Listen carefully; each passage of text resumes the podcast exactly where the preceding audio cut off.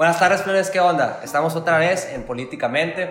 Hoy no vamos a tener Miguel y Miguel, solamente Miguel. Pero bueno, nos acompaña Silvana y Beto y queremos platicar un poco de lo ocurrido recientemente este martes, un gran evento político para Sinaloa y por qué no también para México, como lo fue la aprobación entre el, del matrimonio igualitario. Silvana, ¿qué opinas al respecto? Eh, la verdad es un triunfo que realmente muy merecido para la comunidad es una lucha que ya tenía aproximadamente unos siete años, eh, tres legislaturas, la tercera legislatura fue la que decidió aprobar esa iniciativa. Bueno, no decidió, la Corte le impusieron. Pues, así es. Por mandato judicial. Así es. Entonces, sinceramente, pues no creo que sea un triunfo que se lo pueda llevar la política. Bueno, es que nada se lo lleva a la sociedad y los colectivos que impulsaron esa iniciativa, que obviamente sí tienen aliados dentro de, la política, eh, diputados, diputados que ayudaban también a empujar con sus propuestas, pero la lucha es sinceramente de la gente que estuvo afuera en el calor esperando a que se aprobara la iniciativa. Y la verdad que mi admiración y, les aplaudo por porque hacía un calorón pero ahí estuvieron desde muy temprano esperando la votación y no se fueron hasta que, que se dio, hasta hubo una propuesta de matrimonio ahí. Ahora le me tocó ver, sí. Todo, la verdad, fue todo un, un, evento, un suceso para mí que queda para la historia, sinceramente, y más que en este mes, que es el mes del orgullo, yo digo que es un triunfo para ellos. Fechas exactas, ¿no? Así es. Y sobre todo lo que comentas, no nomás lo que ocurrió pues hace algunos días, sino toda la cronología de estos siete años que comentas, de todo lo que han hecho para poder conseguir esta victoria, las marchas que han realizado, las alianzas que han realizado. Y es bien impresionante poder ver que desde la sociedad civil vengan este tipo de esfuerzos que casi obliguen a los políticos ahora, así como si dijeras, el que chambea para mí es el político y, y pues hago que, que, que generes este cambio que estoy, que estoy pidiendo. Sí, y de hecho, por ejemplo, cuando yo empecé a escuchar las entrevistas de la gente que estaba del lado de la iglesia, o sea, de los, los pro y todo eso, ellos decían, es que yo escogí los políticos, no los escogí para esto, los escogí para que hicieran otro tipo de política, que aprobaran otro tipo de leyes, otro tipo de iniciativas. Yo no los escogí para eso, pues sí, pero no son los únicos que votaron. O sea, es, el voto es del pueblo y todo el pueblo y pues todos tenemos eh, ideales diferentes y sinceramente ya era algo justo y necesario que, que se necesitaba aprobar. Sí, pues como dicen, no, no, hay fecha que no llegue ni plazo que no se cumpla. En esta ocasión, pues ya se logró esta victoria. Y Beto, ¿tú qué opinas al respecto? Pues bueno, antes que nada, este, agradecerles este, el espacio eh, y darle la bienvenida a Silvana, que ya nos había estado acompañado en otra mesa de análisis justamente con temas de LGBTIQ. Entonces, pues mira, se logró y pues quisiera como resaltar como datos curiosos. Por ejemplo, en la pasada legislatura, bueno, perdón, en esta, pero en la pasada votación, en el periodo pasado, se quedó muy cerca, ¿no? O sea, estuvieron como a dos votos, creo. Fueron 18 votos eh, a favor, 20 en, contra, y pues la ausencia de dos diputados por problemas de salud. Que hubieran sido los, los por problemas de, problemas de salud. Qué, no, sí, ya. Qué, curioso, ¿no? Oye, ¿y tienes eh, los datos de quiénes fueron los que faltaron en la...? Eh, fue la diputada Carlos Montero y, el diputado, que en paz descanse, Ocadio. Él sí tenía un problema de salud, también la diputada Carla. Eh, pero por esas cuestiones ellos faltaron en esos días. Y pues sí, habían sido unos votos decisivos, la verdad. Entonces, o sea, ya estábamos ahí. Así es. Entonces, nada, nada. Sí, sí, sí, Entonces ya, o sea, el mandato del juez, pues casi casi era como de manera, pues, obligatoria, ¿no? O sea, Así es. Y ahora, este, yo leí que de todos modos, el, eh, los que votaran en contra, sí, iban, pues, se podían llevar una sanción incluso económica y pues la sanción era más que nada que iban a estar como en la banca siete años. No iban a poder ejercer un cargo de servidor público por siete años, esa iba a ser la sanción. Este, pero, pues mira, fueron 22 votos a favor. pues sí, ¿quién te iba a poner en contra? Y 17, 18 ausencias. ausencias Entonces cuando les llegó el mandato dijeron, saquen mi abrigo de ming y mi traje de drag y vamos a votar. Así es. y es, es que es bien interesante ver precisamente o algo, un tema que sale a colación es los contrapesos que genera, pues en este caso la división de poderes, poder judicial, poder ejecutivo y poder en este caso pues legislativo, que no fue por, sino por un mandato judicial que se cumplió pues esta, digamos, pues e, este sentir del pueblo, ¿no? Al final de cuentas valida mucho la función del poder judicial en México, esa al final decir, oye, pues tienes que cumplirlo tal cual, sin importar los poderes fácticos, sin importar el cabildeo, los poderes pues fuertes que están moviendo las, las contrarreformas o más bien pues que la oposición a pues este sentir, ¿no?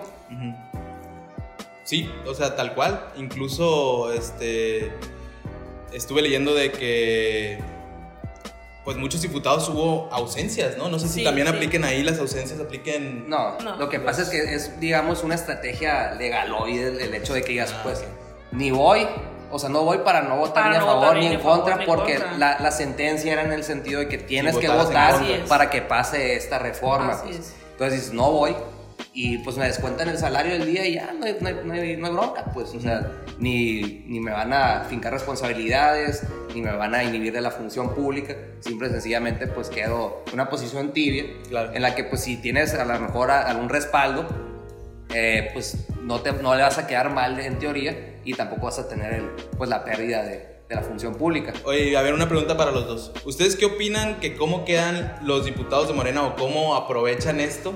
Decir, nosotros aprobamos el matrimonio igualitario o los que se quieren colgar el título en Sinaloa. Yo, yo siento que, por ejemplo, yo escuché los discursos. Yo a la hora de escuchar los discursos, eh, ellos agradecían a los colectivos. Ah, ellos agradecían a los colectivos, ellos agradecían a las personas que presentaban los amparos, que estuvieron al pendiente, que se cumplieran, o sea, al pie de la letra. Incluso ahí las personas estaban presentes. Y, y la verdad no, no lo siento como que se estén colgando porque sí han sabido como que dar a entender que no que ellos lo impulsaron, pero que el mérito es de los colectivos, es de la ciudadanía, más ah, que nada. Yo lo considero que más allá si se construye una narrativa de que la victoria fue del grupo parlamentario Morena, que yo no la he escuchado a decir verdad, creo que de todos modos la ciudadanía sabemos de dónde vienen los esfuerzos, hemos visto las campañas que se han realizado, cómo se ha ido gestionando todo este movimiento y al final de cuentas pues si se quieren parar el cuello no que lo hagan porque ya sabemos quién lo hizo y, y qué bueno que, que lo apoyaron, ¿no? Sí, pues es que en sí, eh, a lo mejor mucha gente no lo sabe, pues, pero la primera persona que presentó una iniciativa en el Congreso del Estado de Sinaloa, en el sentido de apoyar el matrimonio igualitario, fue una priista. Okay. Y después, en esa misma legislatura, siguió la que ahorita es diputada federal, eh, Imelda Castro Castro, con el PRD. De ahí, en la segunda, en la 62 legislatura, la presenta la diputada Merari, la presenta también por el PRD el diputado Efren, la, la presenta por el PAN el diputado Roberto Ramírez Cruz y también la presentan los, los colectivos. La tercera vez la vuelven a presentar los colectivos, la vuelve a presentar Morena y pues eso es lo que te digo, o sea, es como que los que han ido impulsando poco a poco pero, por ejemplo, sí sorprende mucho que la primera persona que la presentó pues, fue una periodista. Claro. Sí está, sí está interesante. Creo que también este tema es muy importante para empezar a visibilizar otros temas también de, de este tipo de agendas que no se han querido discutir. Y es un gran paso para empezar a hacerlo.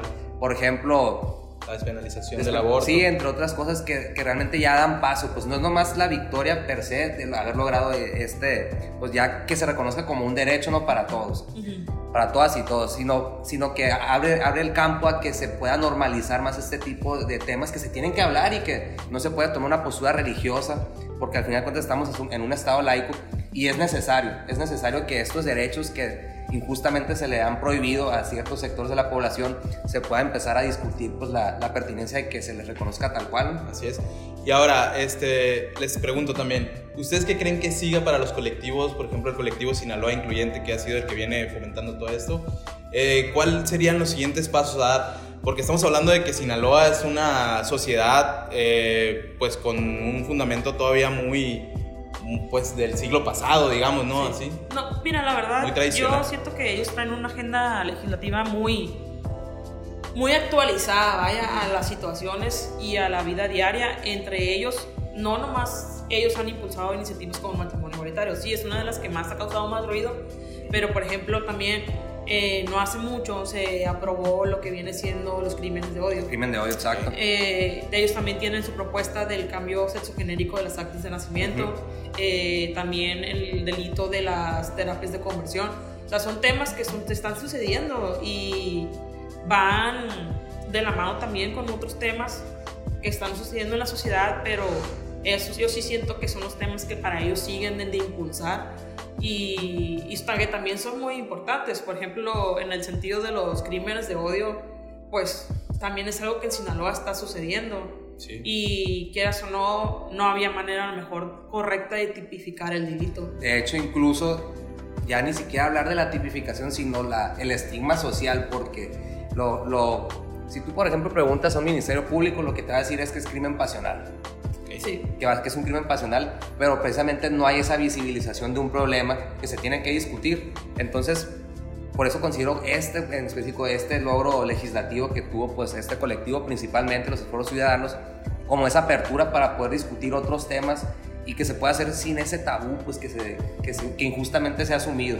Entonces va a ser muy importante para llevar la, la agenda legislativa en Sinaloa pues a un nivel más progresivo y un nivel que construya ya incluyendo más a distintos sectores de la sociedad y que puedan estar en un marco de igualdad y sobre todo en un marco de derechos humanos. Sí.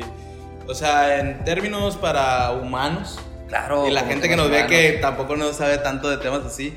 O sea, que se le respete a todos por lo que son, ¿no? Claro. Y que se le respeten sus derechos y que se les respeten sus responsabilidades y que se les atienda pues a todas las personas iguales, ¿no? Claro, que se respete tu individualidad y tus experiencias propias como individuo y tu capacidad de seguir por ti y ser por ti mismo sin que haya una imposición de la sociedad y que ya tienes que ser de tal o cual manera. Pues. Y que se le llamen a las cosas por lo que son, ¿no? claro. No, sí, y es que incluso tú te ponías a escuchar a la gente que estaba fuera de, de, la religión, te decía, es que yo no tengo nada en contra, pero pues que no se le llame matrimonio, que se le llame de otra manera. Yo no tengo ni una granada en que dos personas del mismo sexo se casen pero que se llame de otra manera.